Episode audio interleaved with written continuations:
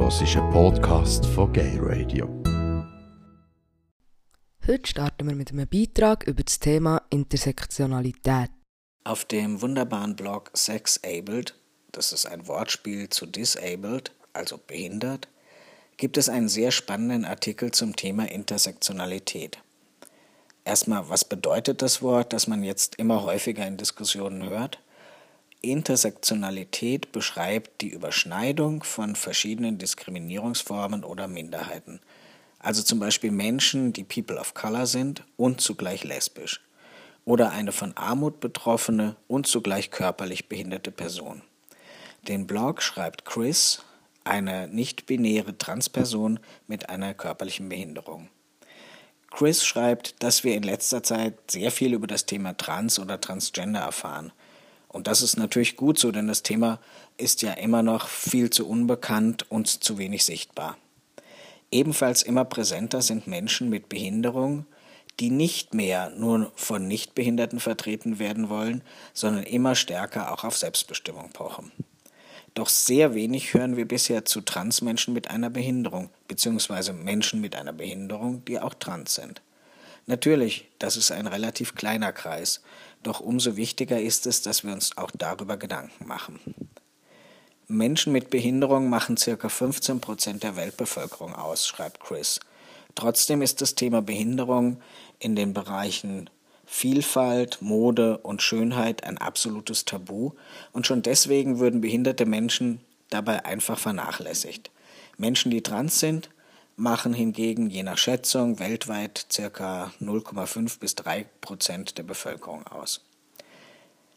Beim Thema Körper und Geschlecht haben wir dann die Schnittstelle sozusagen zwischen diesen beiden Gruppen. Chris sagt, wir müssten an einen Punkt kommen, an dem wir alle unsere Vorstellungen von Geschlechtern und Körpern überdenken.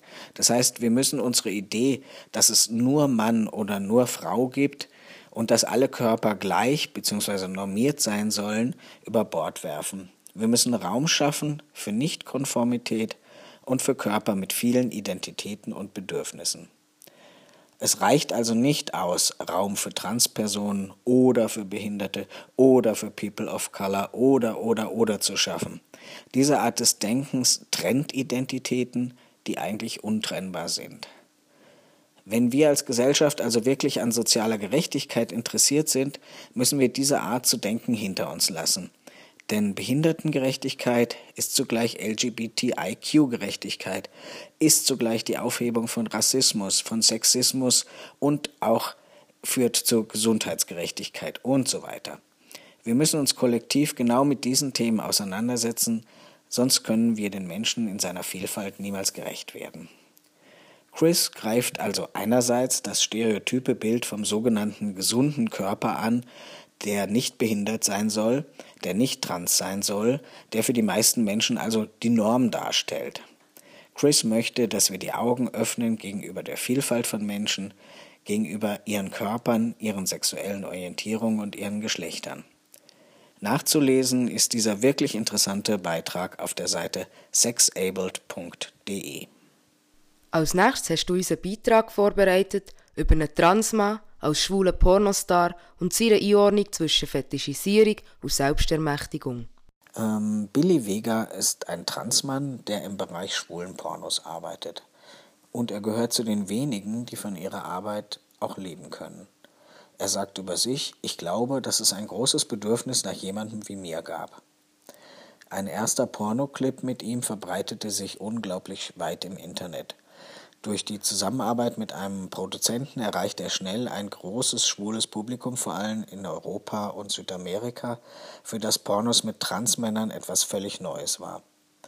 Und inzwischen haben Billys Twitter- und Instagram-Profile knapp 100.000 Follower und seine Shootings für, führen ihn um die ganze Welt.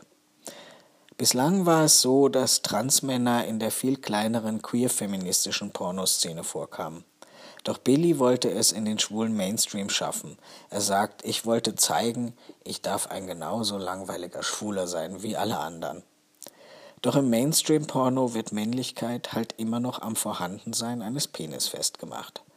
Häufig sehe Billy sich daher als Fetisch, wie etwa sogenannte She-Males oder Ladyboys im Porno. Denn viele schwule Männer können für sich nicht zulassen, dass sie auch mit Männern ohne Penis schlafen können und dass das ganz normal und natürlich genauso schwul ist. Die Frage der Fetischisierung von Transkörpern im Bereich von Sex und Porno, aber zum Beispiel auch bei Models und Schönheitsköniginnen, ist natürlich ein wirklich zweischneidiges Schwert. Zum einen werden diese Personen reduziert auf diese eine Eigenschaft, also ihren Körper, oder auch nur auf das Wissen, dass ihnen bei der Geburt ein anderer Geschlechtseintrag zugewiesen wurde. Andererseits ergibt sich so eine Sichtbarkeit von Körpern, die anders sind. Das kann ja durchaus auch einen empowernden Effekt auf andere Transmenschen haben und lang, langfristig vom Exotenstatus zu einer gesellschaftlichen Normalisierung führen. Billy Vega ist sich jedenfalls sicher, dass sein Beruf und sein offener Umgang damit viel für die Akzeptanz von schwulen Transmännern erreichen kann. Hoffen wir es. Als nächstes geht es um Transmenschen im Militär. Heute gelten Transmenschen beim Militär als doppelt untauglich. Das heißt, sie müssen weder zur Armee noch Zivildienst leisten. Die Begründung ist, dass die Armee möglicherweise die Sicherheit der Rekrutinnen nicht gewährleisten kann und auch Mobbing nicht auszuschließen ist. Während Transfrauen logischerweise keinen Militärdienst leisten wollen und natürlich auch von Ersatzzahlungen befreit werden möchten, hat es gelegentlich schon Transmänner gegeben, die als Rekruten eingezogen wurden. Dies waren jedoch sehr wenige Ausnahmen. In den letzten Jahren gibt es jedoch immer mehr Transmänner, die es als ihre Pflicht ansehen, als Mann natürlich auch zum Militär zu gehen. Die Rechtsberatung von TGNS hat daher schon in mehreren Fällen erfolgreich geholfen, wenn jemand Dienst leisten wollte. Wir sind jedoch ausdrücklich der Meinung, dass es den Transmännern selbst überlassen werden soll, ob sie zum Militär gehen möchten oder nicht. Und für nicht-binäre Menschen gibt es momentan überhaupt keine Regelung. Diese werden nach dem amtlichen Geschlechtseintrag entweder einberufen, wenn sie ein M in ihren Ausweisen haben oder nicht, wenn sie ein F in ihren Ausweisen haben. Aktuell überlegt sich die Armee eine Änderung, sodass, es nicht, sodass nicht mehr alle automatisch untauglich sind. Dafür gibt es jetzt sogar eine neue Stelle, die sich um das Thema Diversity im Militär kümmern soll. Wenn jetzt jemand von euch den Militärdienst in Betracht ziehen sollte oder auch ein Problem hat, weil sie eingezogen werden soll, wendet euch bitte an die Rechtsberatung von TGNS. Es gibt dort sogar eine Person, die sich genau auf diese Fragen spezialisiert hat. Ähm, die Infos zur Rechtsberatung findet ihr immer auf der Homepage von TGNS. TGNS bietet nebst der Rechtsberatung noch weitere Beratungsangebote. Man kann sich ganz allgemein beraten lassen zum Thema Coming Out oder zu Gesundheitsfragen. Es gibt die Rechtsberatung, die ich eben erwähnt habe. Wir bieten Beratung für Transkinder und Jugendliche an, für ihre Familien und auch zum Beispiel für das Thema äh, Coming Out in der Schule von Kindern und Jugendlichen. Darüber hinaus gibt es das Projekt Trans Welcome. Da geht es um Transmenschen in der Arbeitswelt, äh, wo es Tipps und Unterstützung gibt für das Coming Out am Arbeitsplatz beziehungsweise für die Arbeitgebenden, wie sie mit einer Transperson in ihrer Firma, in ihrer Organisation umgehen können und wie sie diese optimal unterstützen können. Und jetzt gibt es neu auch eine Berufsberatung von TGNS. Es geht dort vor allem um das Thema Bewerbung und Berufswahl. Man kann mit den beiden Beratenden einen Termin per Mail ausmachen für eine professionelle Gratisberatung. Die Mailadresse lautet berufsberatung.tgns.ch. Und das Schöne ist, ab September sind die Beratenden jeweils am zweiten Dienstag des Monats im Checkpoint Zürich von 18 bis 21 Uhr für euch da, parallel zur allgemeinen Beratung, die ebenfalls um diese Zeit stattfindet. Der erste Termin für die Berufsberatung ist am 10. September, 18 bis 21 Uhr. Und ganz wichtig, es braucht keine Voranmeldung dafür. Den Ort und die genaue Zeit könnt ihr auch finden in der Agenda von TGNS. Dort äh, ist alles genau aufgeführt. Wie gesagt, keine Voranmeldung, kommt einfach vorbei, lasst euch beraten. Zum Schluss machen wir noch ein bisschen Werbung. Am 7. und 8. September findet die Transtagung in Bern statt. Die heißt jetzt neu Trans Congress und wird in Deutsch, Französisch und Englisch abgehalten.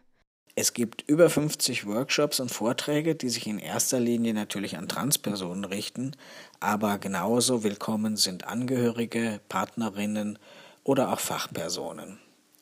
Das Ganze beginnt mit einer Party am Freitagabend, am 6. September, im Frauenraum in Bern, die exklusiv für Flint-Personen, also für Frauen, Lesben, Inter, non-binäre und binäre Transpersonen ist.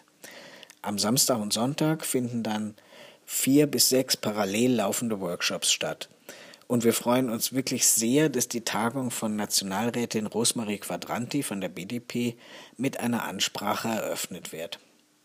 In den Workshops geht es dann um Themen wie Hormone und Operationen, aber auch um Fragen wie Transpersonen im Alter, Religion und Ethik. Mehrere Workshops richten sich besonders zum Beispiel an nicht-binäre Personen. Oder wie kann man als Transperson gesellschaftlich und politisch aktiv werden? Wie geht man mit den Medien um? Und was kann man gegen die oft so stereotype Berichterstattung tun? Auch Themen wie Rassismus und Intersektionalität werden Raum haben. Und wie in den letzten Jahren versuchen wir, möglichst viele Transgeflüchtete und Asylsuchende an der Tagung teilnehmen zu lassen. Denn gerade für sie ist das Kennenlernen von anderen Transmenschen und der Austausch enorm wichtig. Doch nicht nur der Kopf soll gefordert werden, es gibt auch Workshops, in denen zum Beispiel die Grundlage für japanischen Schwertkampf gelehrt wird. Die Kosten betragen für beide Tage zusammen 120 Franken, Verpflegung eingeschlossen, oder 70 Franken pro Tag. Wer teilnehmen möchte, aber die Kosten nicht selbst aufbringen kann, es gibt einen Solidaritätsfonds, der allen die Teilnahme ermöglichen soll. Die Tagung findet wie im letzten Jahr in Bern-Wankdorf in den Gebäuden der Schweizer Post statt. Alle weiteren Infos rund um die Tagung findet ihr auf der Webseite transcongress.ch, auf Facebook oder auch über die Homepage von TGNS. Kurz nach unserer heutigen Sendung, am 20 vor 10 läuft die zweite Folge der SRF-Serie Tabu. Um was es in dieser Serie geht, erfahrt ihr jetzt von einem der Protagonisten direkt. Dies ist ein neues Format, ein bisschen ein Experiment, das vom SRF als Doku-Comedy beworben wird. Konkret geht es darum, dass Vertreterinnen von fünf verschiedenen Minderheiten, also Personen mit Behinderungen und Beeinträchtigungen, Personen, die von Armut betroffen sind, Personen mit Adipositas, Personen mit unheilbaren Krankheiten sowie Menschen aus der LGBT-Community, dass diese Gruppen vier Tage zusammen mit dem Slam-Poeten Renato Kaiser verbringen.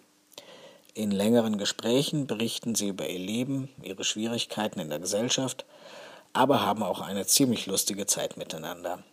Nach den vier Tagen hat Renato Kaiser dann eine Stand-up-Comedy mit Witzen über die einzelnen Randgruppen aufgeführt. Natürlich waren alle Beteiligten anwesend, sodass die Witze nicht einfach über die Gruppen waren, sondern man miteinander gelacht hat. Das Format ist vielleicht eine Gratwanderung, aber auch eine mutige Herausforderung für die Beteiligten sowie auch für den Comedy-Teil.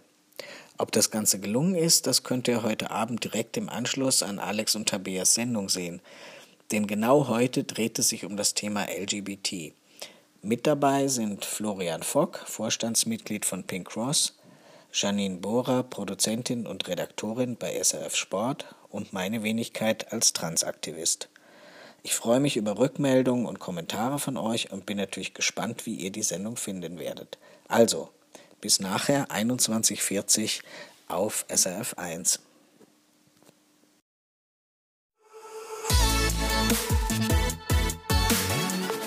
Du hast einen Podcast von Gay Radio Kloster. Die ganze Sendung und noch mehr findest du auf gayradio.lgbt.